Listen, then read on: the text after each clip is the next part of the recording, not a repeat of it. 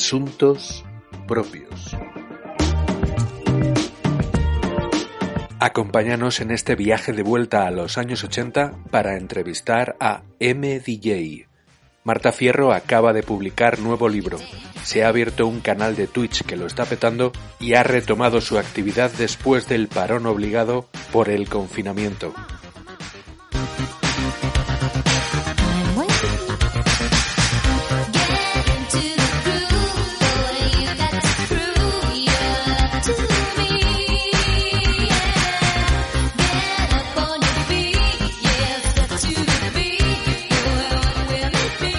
Después de toda la odisea del año y medio de pandemia que llevamos, ¿cómo está siendo esa, ese regreso de, Coruña a Madrid otra vez?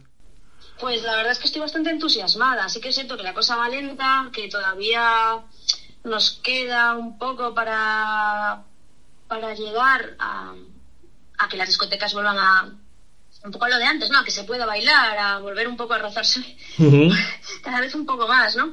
Entonces, eh, yo soy optimista, estoy siendo positiva, sé que todavía eh, nos queda, pero bueno, yo intento, intento mantenerme haciendo cosas, eh, siempre que tenga que ver con el tema de la música, ya sea, pues eso, ahora en Twitch, eh, hoy hemos estado haciendo pues revisión de videoclips nuevos de los, de los que han salido esta semana, un repaso a la gala de los MTV Music Awards, estaba también un rato poniendo música y eso. Entonces, yo qué sé, yo lo que quiero al final es compartir lo que a mí me gusta, hablar de música, eh, sentir que, a la gente le gusta lo que hago, compartirlo también, ¿sabes? Eso, pues, al final, no sé, me siento, me siento muy acompañada con, con todo esto de los directos y, y bueno, no sé, está, está muy guay, la verdad es que, bueno, eh, me estoy entreteniendo como puedo y manteniéndome ocupada y, y intento seguir ahí, ¿sabes? Que la gente no se olvide de que soy DJ, de que cuando esto pase quiero seguir pinchando, entonces, bueno, pues,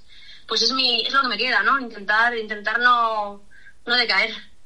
¿Existe la sensación de que esto, eh, de que todas estas nuevas formas de comunicación o, esto, o, este nuevo, eh, que tampoco es tan nuevo, porque ya lleva varios años, tanto Discord, Twitch, etcétera, eh, esta forma de, mantener el contacto con una, crear una comunidad y mantener, mantener una fanbase todavía no sabemos explotarlo o monetizarlo como a lo mejor se hace en, los países anglosajones, que nosotros lo vemos más como una especie de sustitutivo o, una pausa antes de retomar la actividad profesional tradicional, digamos?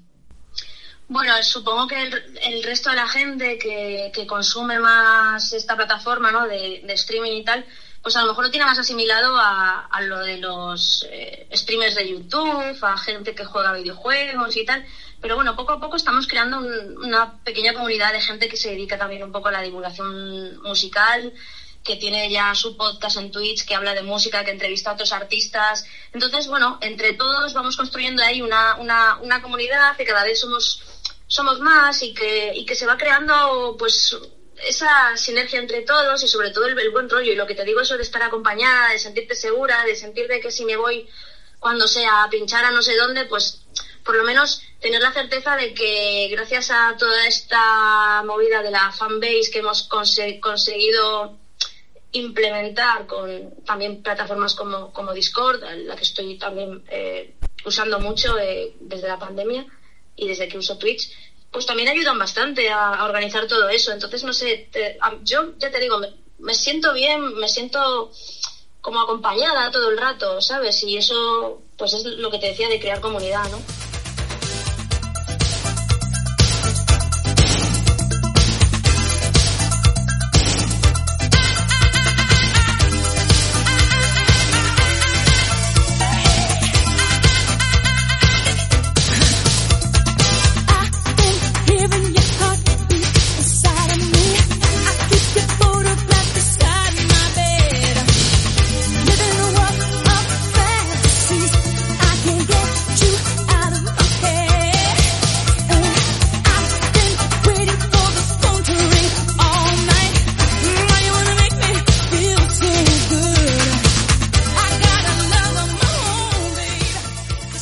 Siempre se ha estado hablando, eh, cuando se habla de DJs, indefectiblemente se asocia la noche, el consumo de sustancias, Ah, etcétera. sí, sí, sí. Entonces, eh, llega un momento en el que, mm, por lo que tú estás contando y por lo que se percibe, mm, aunque no seas muy seguidor de, de música electrónica o de, o de la, o de la escena house o, o- o del mundo DJ, que hay una cultura como tal, igual que pueda haber, pues no sé, que luego hablaremos de, de- de, por ejemplo, del, del cine de terror de los 80 o de... Oh. ¿Crees que esto es una forma de democratizar, de, expandirse, de quitar esa etiqueta negativa que había? A ver, eh, sí que es cierto que eh, dentro de la música electrónica eh, las drogas han ayudado bastante a que esta corriente y este tipo de fiestas pues se expandieran y que bueno pues también hay una corriente cultural entre la música y las drogas eso igual que fue en los 60 con la psicodelia por ejemplo o- o en festivales como Woodstock, ¿no? Que siempre también fueron asociados eh, eh, los, los eh, LSD y todo esto, pues con la música más psicodélica y el movimiento hippie y todo esto. Entonces yo creo que, que también cada tipo de música pues también tiene un poco su droga. O sea, yo no quiero hacer apología de nada porque yo no sirvo para drogarme, pero sí que es cierto que hay ese residuo cultural en, relación a la música y las drogas. Eh, a mí lo que haga cada uno, pues mira, a mí, pues que cada uno haga lo que quiera, que yo no tengo ningún problema con eso, pero sí que es cierto que yo como me dedico más a la noche a pinchar y tal, pues yo de manera profesional pues no quiero tampoco perjudicarme, ¿no? En el sentido de que no creo que pinche mejor estando drogada, ni mucho menos. Así que, no sé, yo eh, respeto y tal, pero que no quiero tampoco ni, ni pensar que es algún tipo de sensacionalismo, porque sí, bueno, aquí en España siempre hemos tenido un poco la asociación de, de, por ejemplo, la ruta del bacalao a las pastillas, ¿no? A, a cosas así, ¿no? Que, que fueron cosas que residuos que van quedando desde los 90, pero bueno, siempre hay una- un tipo de actualización, ¿no? Cuando surge una moda nueva, pues también tendrá su droga y, y su, no sé, esto va un poco así. Yo creo que algo bueno también han ayudado, ¿no? A, a- a expandir esa cultura, a, a- vamos, ¿eh? Por decir algo, pero yo qué sé, o sea, es que tampoco te puedo, te puedo decir mucho porque como yo tampoco estoy en ese rollo de tecno ni, ni nada, pero vamos, que yo respeto absoluto y que también tiene eso, pues, eh, su lado no positivo, pero sí eso de, de ayuda a que, a que la música se haya diversificado más, ¿no? Gracias a este tipo de fiestas, de naves y tal.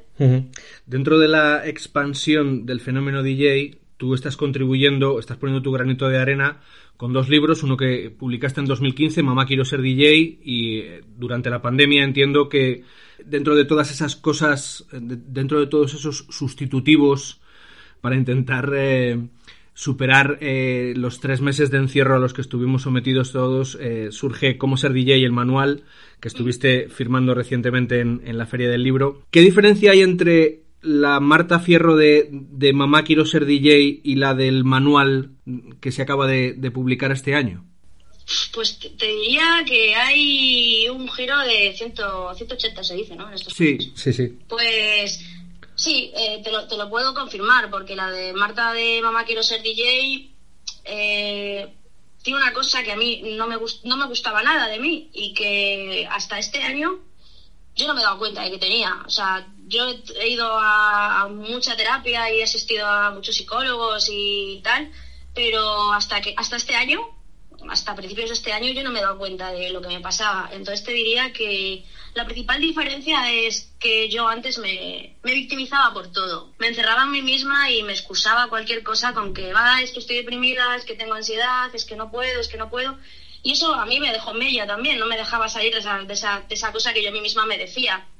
Y el caso es que, bueno, eh, el año pasado y este año cambiaron mucho las cosas y, bueno, pues me he podido dar cuenta de, de cómo era y de, y de que no quiero ser así. Entonces, pues estoy intentando cambiar en ese sentido porque es algo que no me gustaba nada de mí y que no quiero volver a ello. Así que intento intento luchar contra eso un poco, contra, contra esa inseguridad, contra ese miedo, contra excusarme de todo, que sí, que es una enfermedad, que, que a veces es más fuerte que tú y tal, pero, pero bueno, eh, yo creo que se puede, entre comillas, con ayuda, se, puede apalear un poco todos esos síntomas que antes tenía también físicos y psicológicos. Así que estoy bastante contenta en ese, en ese sentido. ¿Te ha ayudado esa comunidad que se está creando, que se ha creado en, en, estos canales, en, Discord, en Twitch, a mm, aceptarte en ese sentido o a sobreponerte a, a esos eh, pensamientos intrusivos?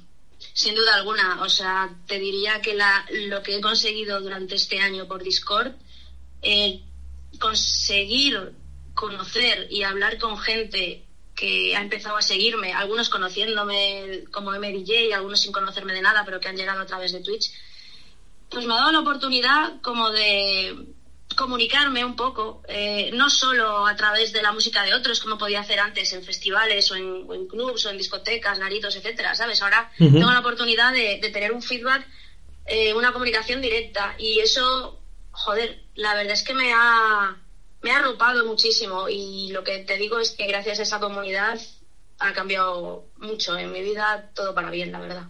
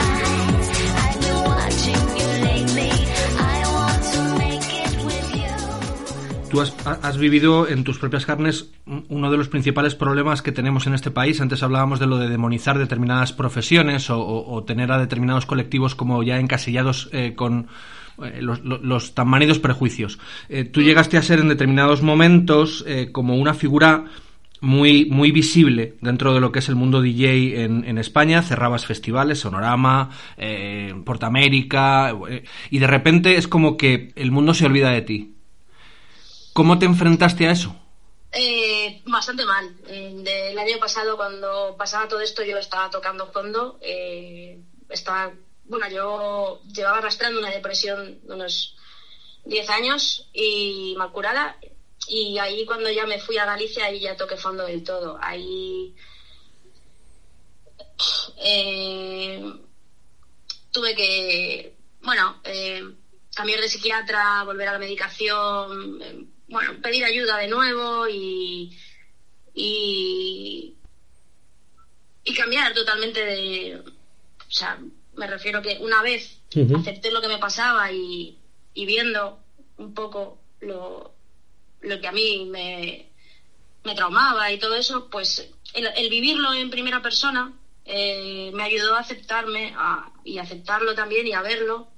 Y entonces ya pues eh, cuando pedimos ayuda a mi familia, para mí y todo eso. Y, bueno, luego ya así unos, unos, unas semanas después ya vino lo de Twitch y lo de Discord y tal. Pero bueno, el primer paso fue meterme una buena hostia, sí.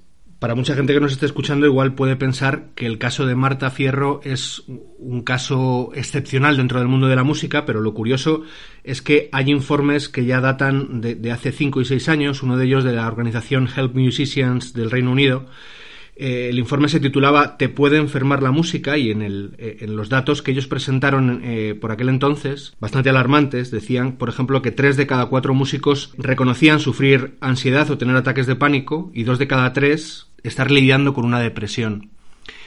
Mm, yo no sé si es tanto por la presión a la que os veis sometidos o sometidas, la necesidad de estar constantemente em, satisfaciendo en cierto modo las necesidades de un público que siempre quiere más o es ese ritmo eh, incansable en el que tienes que cubrir mogollón de fechas en muy poco tiempo, cerrar un festival, hacer al día siguiente algo a mediodía.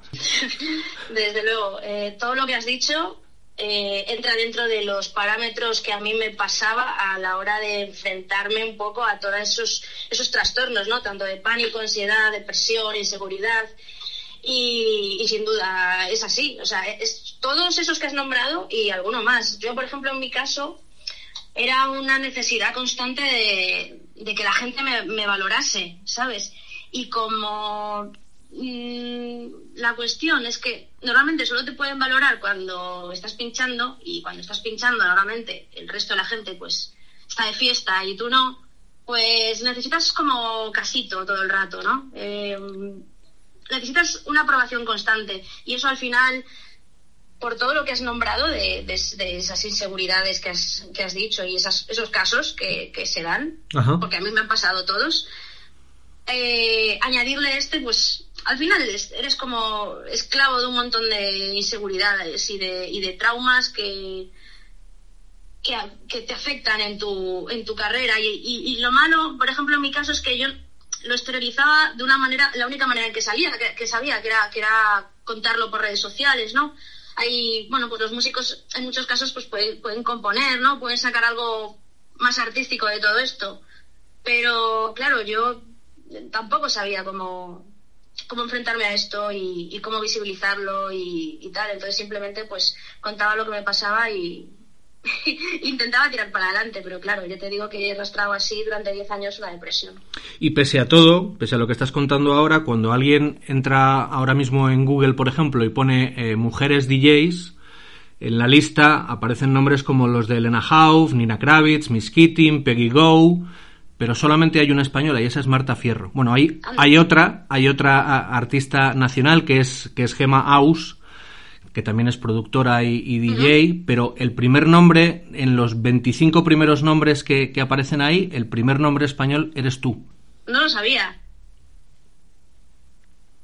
No, bueno, está guay, ¿eh? Vamos, o sea, yo encantada, claro. Muchas gracias por, por decírmelo. Lo, digo precisamente por, por esto que confesabas ahora, ¿no? Esa, esa necesidad de que te valoren los demás y que en realidad sigues siendo eh, esa figura a, la que mucha gente antes se refería. Me temo que el problema está en que a nivel laboral no se percibe igual o no se está viviendo igual por el parón que está azotando al, a la cultura en general en España, pero muy en concreto al mundo de la música. Evidentemente, sí, todavía en España pues parece que todavía no, no conseguimos despegar del todo. Ya te digo, yo, gracias a Dios, sí que he tenido algunos bolos este verano, pocos, tampoco han sido... A ver, han sido... Para mí han sido importantes por, por cómo me he sentido yo de poder tener otra vez a gente delante de mí, ¿sabes? Para mí ha sido pues muy emocionante volver a tener a gente bailando, en algunos casos, en otros estaban sentados y tal. También es cierto que las, las condiciones son peor que antes, o sea, ahora hay menos dinero, eh, cuesta más, eh, pero bueno, eh, también como tengo también tantas ganas de, de, volver, pues al final intento negociar de alguna manera en que me permita seguir, seguir haciendo mi trabajo sin perjudicarme demasiado, ¿sabes? Pero es eso, para mí al final es, es emocionante volver a tener a gente delante y va despacio, pero bueno, ya te digo que intento no venirme abajo porque ya he estado bastante tiempo jodida y lo que quiero ahora es intentar disfrutar, ¿sabes? Que es lo que antes durante 10 años no he podido. Eh, uno de esos conciertos mm, significativos para ti, como acabas de confesar, eh, tuvo lugar a mediados del, mes de agosto en, tu casa, en, o en la casa de tu madre, en Sada. Eh, compartiste escenario con las chicas de Agorafobia, las, invadiste en el buen sentido el escenario. Al revés, al revés. Ah, bueno, ellas a ti. Sí, sí, No, pero yo cantaré que me invadan cuando sea, donde sea y cuando quieran ellas, sí, sí. Eh, la pregunta iba un poco en, ese sentido de, la sororidad o del echaros un cable las mujeres entre vosotras. ¿Es una de las ventajas o una de las cosas dentro de lo casi todo malo que hemos vivido en el último año y medio que, has, encontrado ese apoyo por parte de otras mujeres, de otras compañeras de profesión? Bueno, en este caso es que yo agorafobia las conozco desde bastante tiempo, entonces, bueno, ahí sé buen rollo. No siempre la gente invade el escenario de, la gente así, sin hablarlo, lo que sea, que bueno, que yo no tengo ningún problema siempre que me avisen, ¿sabes? Pero, pero, pero eso, que en este caso no, no, había, no había invasión como tal, porque había un buen rollo, estaba hablado también de antes y, me pidieron permiso y tal, y dije que sí, que encantada, que sí, ponía Linkin Park que se subiera al escenario, o sea, que no, no había problema. Hablando de, de, Sada y de estas vacaciones, hace poco confesabas en, en redes sociales que en mucho tiempo eh, no habías estado tan morena como este, como este verano. eh, cuéntanos mm, qué cosas has podido recuperar mm, gracias a, a, esa desconexión, a esa, a esa vuelta desde Madrid a Galicia y, al, domicilio familiar que me imagino que tendría sus pros y sus contras, pero mm, centrándonos más en la parte positiva. ¿qué... Sí, los contras no, no me apetece mucho hablar de ellos porque es un tema así un poco personal, familiar, pero en lo positivo te diré que mmm, me apunté a teatro, que nunca había hecho teatro y, y bueno, tenía ganas de, de ponerme un poco a prueba a mí misma, de, de intentar abrirme un poco más, conocer a gente, corregir algunas cosas eh, que tengo también cuando hago algún bolo y, y tengo que actuar, pues eh, había cosas pues que me quedaba muy rígida, me muero de vergüenza en muchos casos y quería pues desinhibirme un poco, entonces me apunté a teatro. Uh -huh. Después también empecé a sacarme el carnet de conducir, que todavía, todavía me tengo que examinar del práctico, pero bueno, ahí estoy. Y qué más, qué más. Eh, bueno, apunté Pilates también, hice lo de Twitch, eh, me hice un estudio para poder emitir con lo que iba sacando en Twitch lo iba invirtiendo pues en una cámara mejor, en un ordenador, o sea, cosas así que pudiese ir ampliando un poco el estudio, o sea que en uh -huh. ese sentido pues pues guay también. Yo creo que contras fue más eh, temas personales, ¿no? De, de, convivencia, por ejemplo, pero por lo demás, bien. Quiero decir, me vino, me vino muy bien desconectar en ese sentido, quitarme también un poco de las redes sociales, porque me producía también mucha inseguridad. Yo veía veía que el, tiempo seguía pasando para mucha gente en Madrid y, para mí no, y eso pues a la vez me creaba pues más inseguridad o más dependencia incluso, ¿no? De en plan de porque, o envidia o no sé, esas cosas que, que a veces ves en Instagram que, te hace sentir mal, ¿sabes? Uh. ¿Y cómo se lleva, dentro de esas inseguridades, cómo se lleva, por ejemplo, que se te incluya en el mismo sitio que a mm, personajes o a nombres como Kiko Rivera u Omar Montes? Ah, bueno, yo ya hago bastantes coñas con, con el tema, quiero decir. Eh, son personajes que me hacen gracia, pero que tampoco, o sea, profesionalmente tampoco me dicen nada, ¿sabes? Quiero decir me, sí, me, me, me, pueden hacer gracia como personajes y tal, pero bueno, que, que musicalmente pues tampoco me dicen gran cosa, ¿sabes? Uh -huh. Pero vamos, que toda la suerte para ellos también.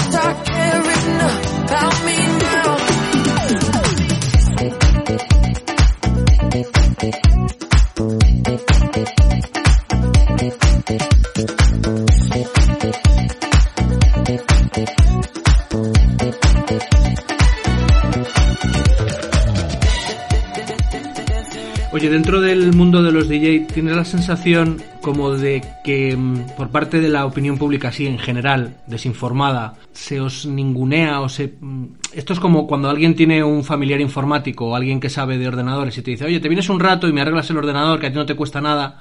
Un poco en ese sentido de, bueno, si total es escuchar unas canciones y pones una continuación de otra y ya está, luego lo grabas en un USB, la sensación, esa sigue existiendo. Mm, yo nunca me he sentido así en ese sentido, ¿eh? O por lo menos nadie me ha hecho sentir así. A lo mejor me han dicho con esa intención, pero no me he dado por ofendida. Puede ser, ¿eh? No sabría decirte porque ya te digo, mm, a mí, a mí mientras me dejen pinchar, pues tampoco tengo mucho problema, la verdad. Dentro de los proyectos que has estado manteniendo durante los últimos años, también estaba la parte que fomentas en cierto modo a través de Twitch, la parte, digamos, docente o, la parte de, enseñanza, de, contar eh, técnicas, trucos, eh, cosas que vas aprendiendo a lo largo de los años en tu profesión. Durante años estuviste eh, dando clase en, academias de formación profesional. Ahora que vuelve a iniciarse el curso, ¿eso cómo está? ¿Estás esperando a ver si, si surge la oportunidad de poder retomar esas clases? Ah, me encantaría. O sea, me encantaría volver a dar clase en, en academia, sobre todo presencialmente, porque es algo que echo de menos el rollo, pues también hacer piña, compartir música o, aprender de los gustos de otra gente, por qué quieres pinchar esto, porque te, ¿sabes? no sé, me, gusta, me gusta saber de dónde vienen los gustos de cada persona, ¿sabes? Me gusta, me gusta mucho investigar y, y interactuar con gente que, que quiera pinchar y conocerlos a través de la música. O sea, no sé, para mí, para mí eso es, es algo muy bonito. Entonces me encantaría que me saliese algún curro de eso. Sí, por supuesto. Mientras tanto, si lo puedo puedo enseñar alguna cosa en Twitch, ya te digo, ahora mismo mi Twitch es como si alguien viene a mi casa, por ejemplo, y me dice, oye, déjame pinchar un rato, o déjame hacer, pues yo intento también enseñarlo, pero como si estuviesen aquí, ¿sabes? O, comentarlo, o lo que sea. Es un poco de, venga, pasa, ¿sabes? Eh, otra de las cosas que me gustaría preguntarte es un proyecto que hace un año, año y medio eh, se empezó a, fraguar, pero que no sé en, qué punto está, que es un documental que se iba a hacer o que se estaba haciendo acerca de tu carrera. Está, terminado, está terminado ya. Ya está terminado. ¿Qué nos puedes contar de ese documental acerca de tu, de tu vida y de tus experiencias? Eh, no mucho porque está en proceso de distribuirse y hasta que no se distribuya pues tampoco, tampoco puedo contar mucho, pero vamos, que es cuestión de de semanas eh, para que finalmente pueda salir a la luz. Es un documental que básicamente eh, me sigue a mí eh, durante diferentes bolos, viendo cómo y trato de ignorar esa, esa ansiedad y ese, ese trastorno de un poco depresivo y esos episodios un poco más de, de inseguridades. Bueno, es, es un poco el, proceso de, de, cómo vivo yo todo eso. Durante los 18 meses de pandemia, a mucha gente, artistas, músicos, escritores, eh, actores, nos habéis salvado esos días eh, interminables de confinamiento. A ti entiendo que, aparte de la música, obviamente, tu afición por el cine ha sido una de esas, uno de esos pilares importantes. A ti te mola mucho el cine de terror de los 80 y te gusta mucho la serie B y la serie Z y, cosas de la troma y bueno, para mucha gente que no sepa mm, todo aquello, pues mm, películas de muy bajo presupuesto con ideas loquísimas que mm, no las veía nadie en los cines de entonces, pero que en los videoclubs hicieron furor. En ese, sentido soy más de la canon, ¿eh? Pero sí, sí. Ah, guay. Entonces, vamos, vamos a tirar un poco por ahí. Digo, cuéntame cuáles son tus pelis favoritas, así haciendo memoria rápida.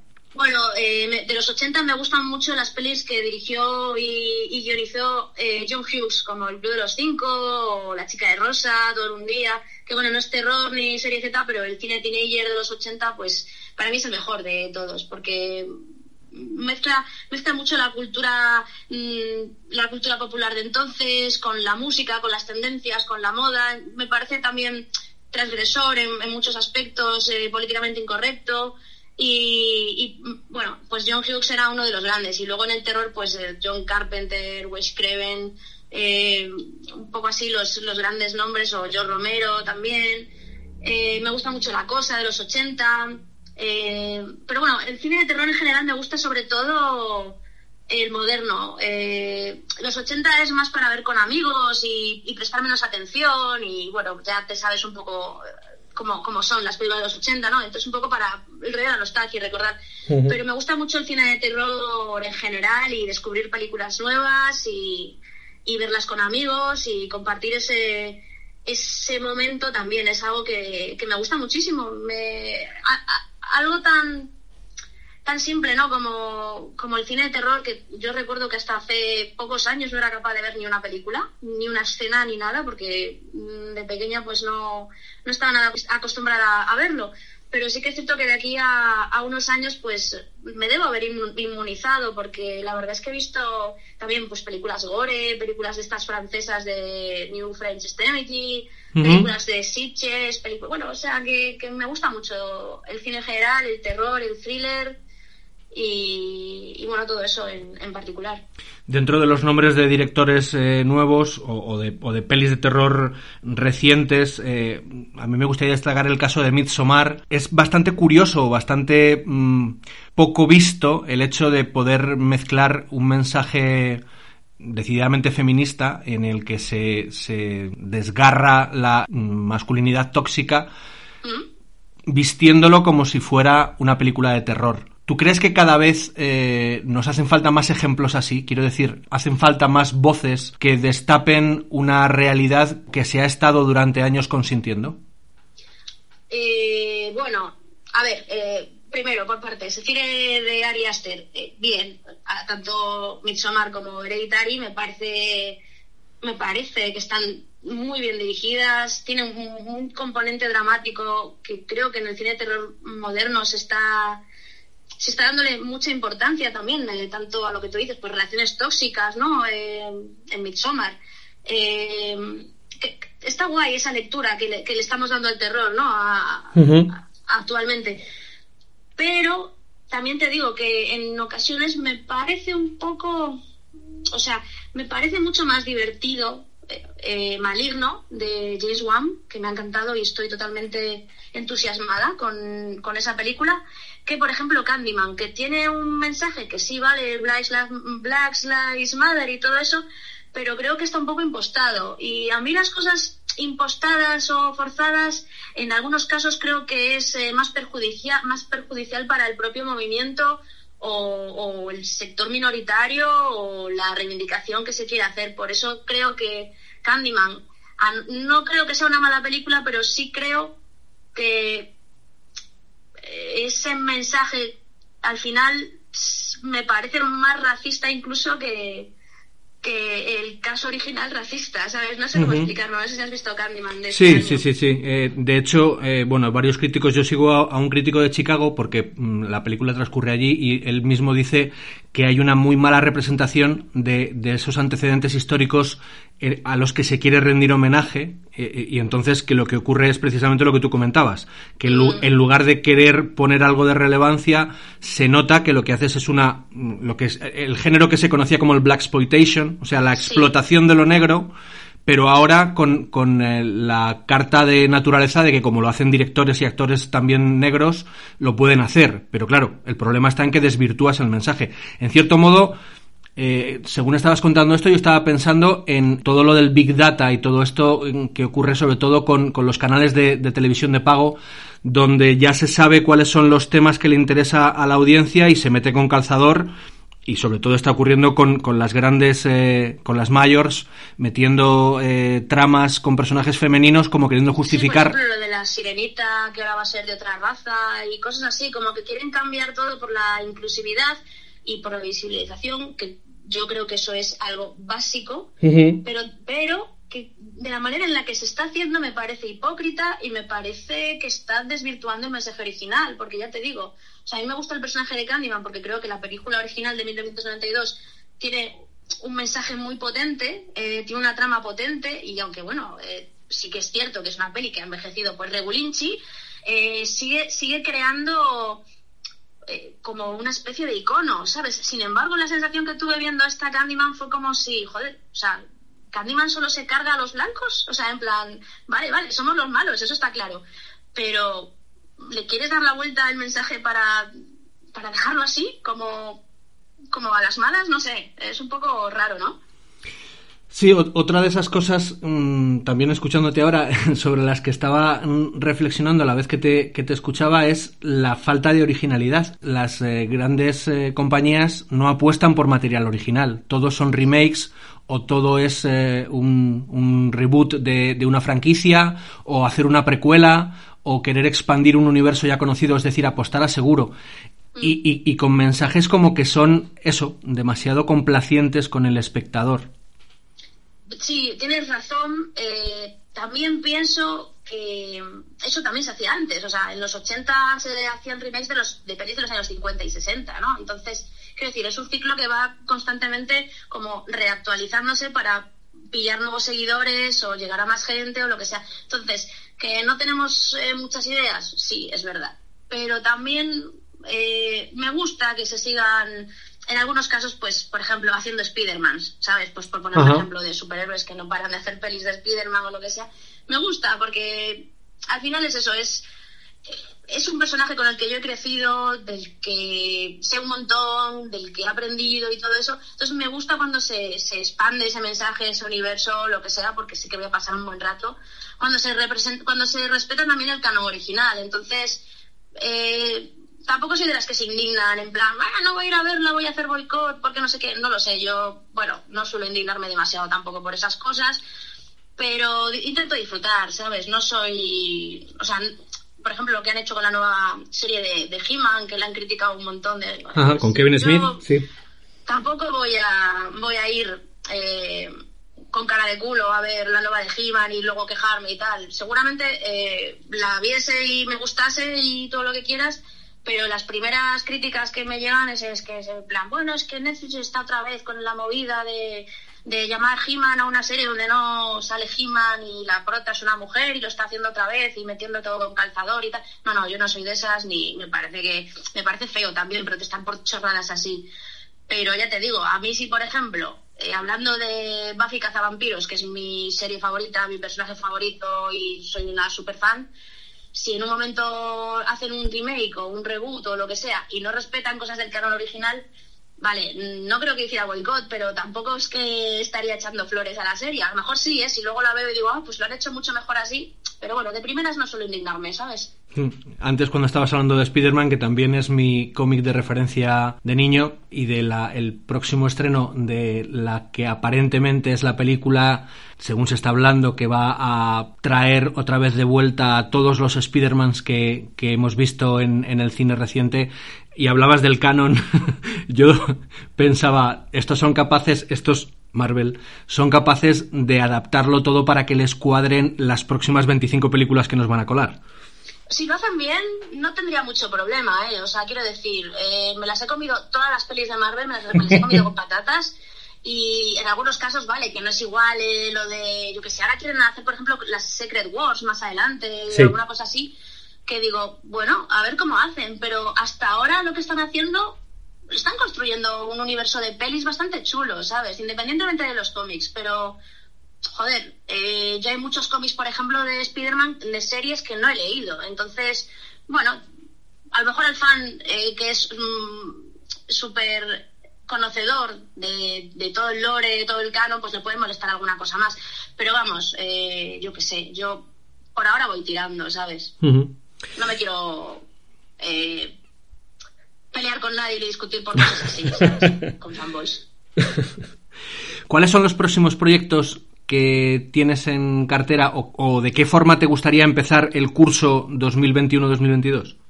Pues estoy eh, aprendiendo a producir porque sí que me gustaría en un medio largo plazo, no te estoy hablando de 2022 exactamente, pero a lo mejor en 2023 pues ya pues a lo mejor tener un estudio y empezar a producir a otra gente y todo eso me gustaría bastante, ¿sabes? Estoy estudiando Ableton Live en The Bass Valley, eh, sigo presentando el libro donde me van dejando porque todavía hay restricciones y todo eso, sigo haciendo Twitch, me encantaría dar, volver a dar clase en una academia, eh, seguiré pinchando mientras pueda, o sea que yo que sé, eh, intento estar Mm, haciendo cosas siempre, pero bueno, pues eh, también tengo mucho tiempo libre, aunque no, aunque no te lo creas. ¿eh?